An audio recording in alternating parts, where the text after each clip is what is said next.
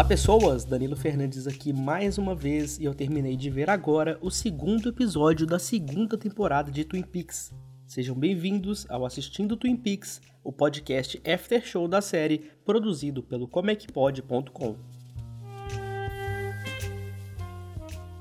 Durante o café da manhã, o Albert, que é o cara que odeia a cidade de Twin Peaks, conta para o agente Cooper os resultados da autópsia de Jacques Renault e afirma que Jacques foi o morto com um travesseiro. Albert também diz que o incêndio na serraria foi criminoso e também conta que um antigo parceiro de Cooper ele estava num hospício, mas que depois desapareceu.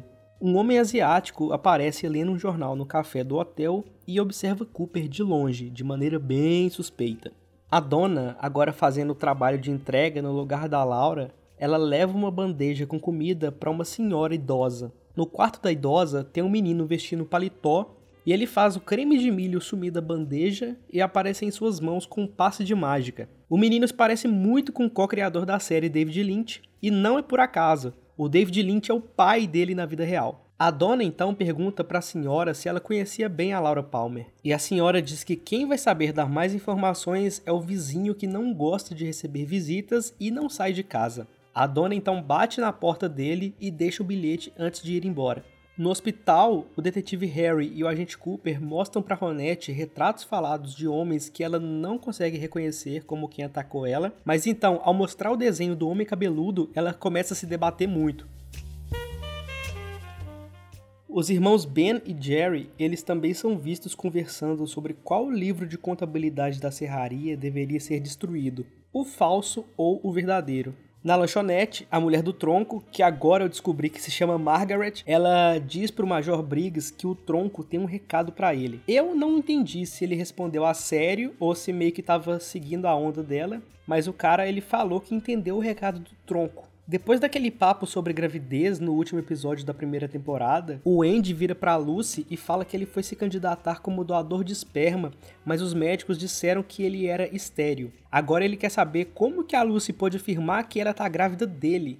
No escritório do xerife, Harry conta pro Cooper que ele e Hank eram amigos e que Hank era um dos melhores membros do Bookhouse Boys, que é a sociedade secreta que impede que o mal tome conta de Twin Peaks. Para quem não lembra, o Hank é o marido da Norma e também é o cara que atirou no Leo Johnson na temporada passada. O Ben Horn, ele telefona para a delegacia e informa que a sua filha Audrey está desaparecida. Depois disso, o Leland Palmer, ele entra na sala do Ben e vê um retrato falado do homem cabeludo. E ele diz aos donos do hotel que reconhece aquele homem da sua infância e que ele morava ao lado da casa de verão do avô dele. Já no bordel, a Audrey, ela leva gelo num balde pro quarto do Emory, que é o homem que recruta as meninas na loja de perfume da cidade. O homem está amarrado numa cama e a Audrey vai e aproveita essa deixa para poder interrogar. Então ele admite que ele trabalha para o dono do One Eye Jacks, que também é dono da loja e que o cara é o pai da Audrey. E ele confessa ter recrutado tanto a Laura quanto a Ronette para elas trabalharem lá. Só que ele fala que a Laura foi lá um fim de semana, mas ela estava usando muita droga e acabaram expulsando ela do bordel. À noite, o Cooper conta para Diane sobre ele estar preocupado com o desaparecimento de seu antigo parceiro e também com o sumiço da Audrey. O Major Briggs vai e visita o Cooper no quarto do hotel e fala que ele tem uma mensagem para ele.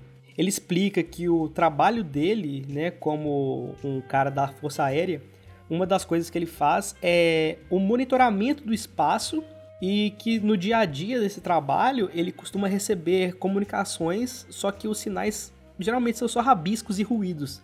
Só que entre essas mensagens inúteis que ele recebeu, chegou uma bem na noite em que o Cooper foi baleado. A mensagem era: As corujas não são o que parecem, que foi uma das dicas dadas pelo gigante. Quando Cooper pergunta para o Major como ele sabia que a mensagem era para ele, o Major então mostra outra mensagem que está escrito Cooper várias vezes no papel. O James, a Mad e a Dona passam a noite gravando uma música, uma música romântica muito ruim. A dona então percebe que o James e a Mad começam a trocar olhares entre eles e ela sai puta da vida. Então ela vai e recebe um telefonema do vizinho da idosa do início do episódio e o cara quer se encontrar com ela.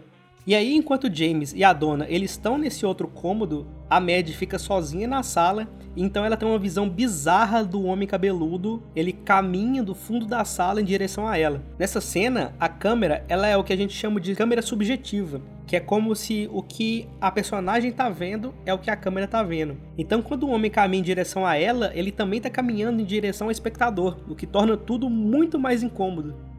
No hotel, o agente Cooper sonha com vários flashbacks, incluindo o gigante dizendo para ele que as corujas não são o que parece. A Ronette também aparece sonhando com o homem cabeludo e também aparece a imagem de uma coruja sobreposta ao rosto do homem cabeludo, enquanto ele sorri como um psicopata.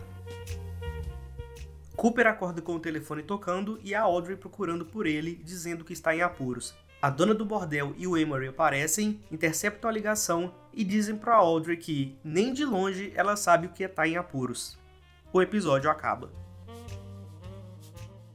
Esses foram alguns detalhes desse episódio. Eu espero que vocês tenham gostado do podcast e espero que vocês também assistam e me alcancem para a gente poder comentar juntos sobre a série. Se quiserem mandar comentários, é só entrar em contato pelo Twitter @podcastpix ou pelo site que está na descrição deste e de todos os outros episódios. Se quiserem mandar mensagem de áudio para fazer uma participação especial aqui no podcast, é só seguir as instruções que estão no post linkado aí na descrição também.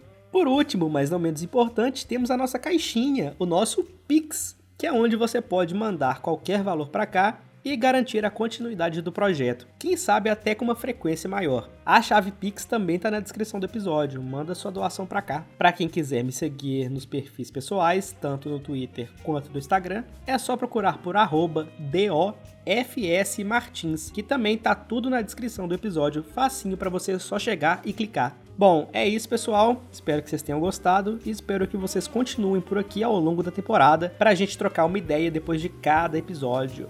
Até mais!